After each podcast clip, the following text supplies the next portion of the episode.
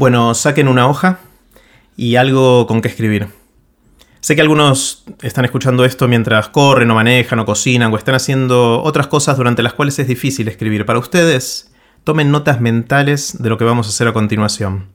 Para los que pueden entonces, tengan a mano papel y lápiz. Les voy a hacer dos preguntas que me vienen obsesionando últimamente y les voy a pedir que anoten sus respuestas. ¿Están listos? Pregunta número uno. ¿Qué pregunta que sea importante para ustedes en lo personal, familiar, social, profesional tiene como respuesta no sé?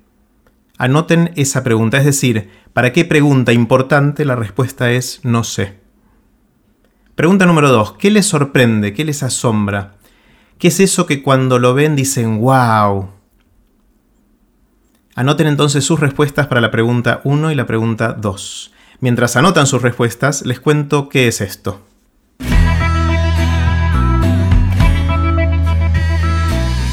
Esto es Aprender de Grandes, el podcast donde comparto lo que aprendo mientras intento aprender durante toda la vida y lo que converso con gente que admiro. Si todavía no escribiste o tomaste nota mental de tus respuestas a las dos preguntas, te sugiero que pongas pausa ahora, lo pienses y después sigas escuchando este episodio de Aprender de Grandes. Bueno, ahora que ya las tienen, les cuento. Hace unos días me invitaron a conducir un evento en Buenos Aires que se llama Innovation Day, que organizó por segundo año la Asociación de Amigos de la Universidad de Tel Aviv. En este evento, nueve oradores dieron charlas cortas en las que contaron cómo están innovando. Como en general me aburren mucho las introducciones que suelen hacerse de los oradores cuando el que los presenta lee un currículum muy largo, se me ocurrió que quizá podía hacerle a cada uno de los oradores las mismas preguntas que hice recién a ustedes y usar las respuestas de los oradores para presentarlos en el escenario y decir cosas como fulano lidera la empresa X, no sabe de esto y se asombra por esto otro. Y en un rapto de inspiración que tuve los grabé cuando me daban sus respuestas detrás de bambalinas en el teatro donde hicimos el evento. Muchas de las respuestas me sorprendieron, así que decidí hacer este episodio de Aprender de Grandes para compartirlas con todos y contarles un par de cosas que aprendí en el camino. ¿Me acompañan? Les cuento primero rápidamente quiénes eran estas personas eh, que ahora van a escuchar. Sergio Feferovich, o Fefe para los amigos, es director de orquesta, doctor en música. Emiliano Kargieman es fundador y CEO de Satellogic, que es una empresa de nanosatélites comerciales que ya puso en órbita cinco satélites eh, famosos por sus nombres. Los últimos dos fueron Fresco y Batata, quizás habrán escuchado de ellos. Dinora Friedman Morbinsky es investigadora de la Universidad de Tel Aviv y está tratando de encontrar maneras más efectivas de luchar ni más ni menos que contra el cáncer. Dani Shamovitz es el decano de la Facultad de Ciencias de la Vida de la Universidad de Tel Aviv y es director también del Centro MANA de Biociencias de las Plantas. Miguel San Martín es un ingeniero de la NASA que está a cargo del diseño, la implementación y operación del sistema de guiado, navegación y control de las misiones de la NASA al planeta Marte. Galo Soler Ilia es doctor en química y es uno de los especialistas argentinos más destacados en el área de la nanotecnología. Diego Beckerman es el director general de Microsoft en Argentina y Uruguay. Federico Procaccini es director general de Google en Argentina. Y finalmente Andy Freire es actualmente el ministro de Modernización, Innovación y Tecnología de la ciudad de Buenos Aires y tiene una larga historia de emprendedor. Como la variedad de las respuestas que tuve es muy grande, decidí agruparlas en cinco categorías.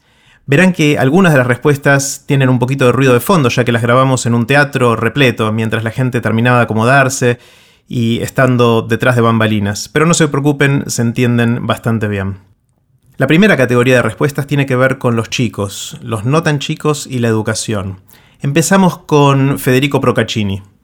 Una pregunta que me hago muy seguido y todavía no encuentro la respuesta es cómo va a ser la educación de mis hijos. Entiendo que mis hijos que hoy tienen 7, 5 y 2 años van a trabajar de algo que no existe todavía y no sé cómo ayudarlos a prepararse para ese momento. Lo que más me asombra... Este es Andy Freire en general son los niños eh, en su estado natural, fresco y espontáneo.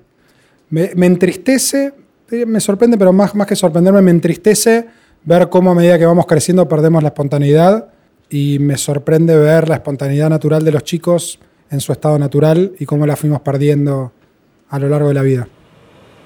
Eh, a mí eh, un, tema que, es, que, que me asombra, me sorprende y que me da mucho placer. Miguel San Martín. Es ver cómo las soluciones a problemas difíciles aparecen en los lugares más inesperados. Un pibe de 20, una chica de 20 años, le puede ganar a un laboratorio lleno de, PhDs en las mejores eh, compañías. Eh, el poder, la idea, este, que nadie lo, no, tiene, puede ocurrir en cualquier lado. Esas son las cosas que a mí eh, me, fascinan, porque nunca sé dónde puede llegar a estar esa idea, esa persona, esa forma de ver el problema que solucione, ¿no es cierto?, este problema difícil. Y cerramos esta categoría, esta primera categoría, con la pregunta para la cual Dinora Friedman Morbinsky no sabe la respuesta. Hoy en día que estoy recién abriendo mi laboratorio de investigación, me importaría saber cómo elegir al gran científico del futuro, el que va a ser mi estudiante y que va a saltar a la fama en, en el área de innovación, en ciencia. Y no sé, no sé cómo se elige ese estudiante. Tengo ciertas ideas, pero bueno, no lo sé. La receta no está. A la segunda categoría de respuestas la llamo ¿A qué le dedicamos la vida? Empezamos con Emiliano Kargeman. No sé qué voy a estar haciendo en dos semanas, realmente. No sé, me parece que me acostumbré a vivir en un estado de, flujo. y, no me preocupa tanto, por eso cuando me decís, no sé, no sé qué tan importante es, pero supongo que debería ser importante, pero, pero me acostumbré a vivir en ese estado. Me sorprende la gente que... Federico Procaccini susurrando detrás del escenario.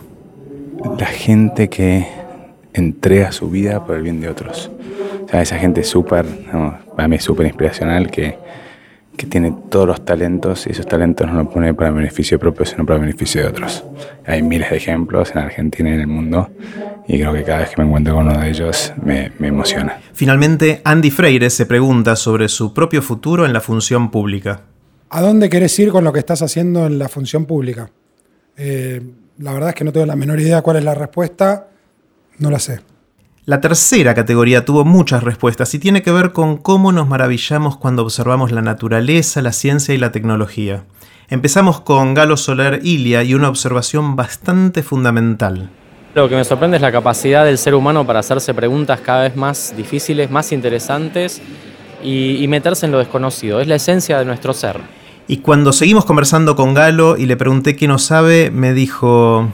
Caímos en un mal terreno porque es mi trabajo. El de meterme en el terreno del no sé es el de estar haciendo ciencia de avanzada, digamos. Es estar expandiendo la frontera del conocimiento. Pero si me preguntás específicamente por una pregunta de no sé, es, ¿podremos algún día manejar la materia y la naturaleza a nuestro antojo? No sé. Lo que sorprende a Dani Shamovitz me sorprendió. the complexity of plants to not move, but to be completely aware of their environment, how they see, how they smell, how they feel, even how they remember. Es decir, Dani se asombra ante la capacidad de las plantas de no moverse, pero de alguna manera ser conscientes de su entorno, de verlo, sentirlo, olerlo, recordarlo. Y Dinora, que trabaja en las ciencias de la vida, no puede no asombrarse. Me asombra cómo la tecnología, las herramientas que tenemos hoy para hacer modificaciones genéticas avanzan de una forma increíble. Cómo editamos el genoma. Eh, cada, cada año es algo nuevo y es algo impresionante y eso me asombra todos los días. Finalmente, Emiliano Kargeman. Creo que lo que más me asombra es que las cosas se mantengan estables el suficiente tiempo como para que podamos sacar conclusiones de ellas. O sea, la idea de que eh, podemos observar el universo digamos, y deducir leyes que se mantienen en el tiempo lo suficiente como para tener sentido explicativo, me, asombra, todavía me asombra. La cuarta categoría de respuestas son las sorpresas que nos llevamos cuando vemos a gente hacer cosas increíbles. A mí personalmente me sorprende lo obvio. Este es Diego Beckerman lo obvio que resultan las cosas cuando alguien que entiende el tema puede explicártelas paso a paso. A veces sobredimensionamos la complejidad de lo que vemos y no podemos procesar naturalmente, pero cuando alguien te lo puede explicar en pasos simples y coloquiales, es tan obvio, tan simple, que nadie puede darse cuenta cómo no lo inventamos o no lo usamos antes. Y escuchen qué cosas lo sorprenden a Fefe. Bueno, me asombra cosas que hacen músicos eh, y que, que exceden lo que hace una persona normal. Una anécdota que me, que me acuerdo era, es de Arrau, un pianista chileno, gran pianista que llegó por un retraso en el vuelo, llegó a tocar un concierto con la Filarmónica de Nueva York y prácticamente del aeropuerto llegó al escenario y cuando estaba por tocar el concierto, que era el número uno de Liszt, la orquesta empezó a tocar el concierto número uno de Brahms.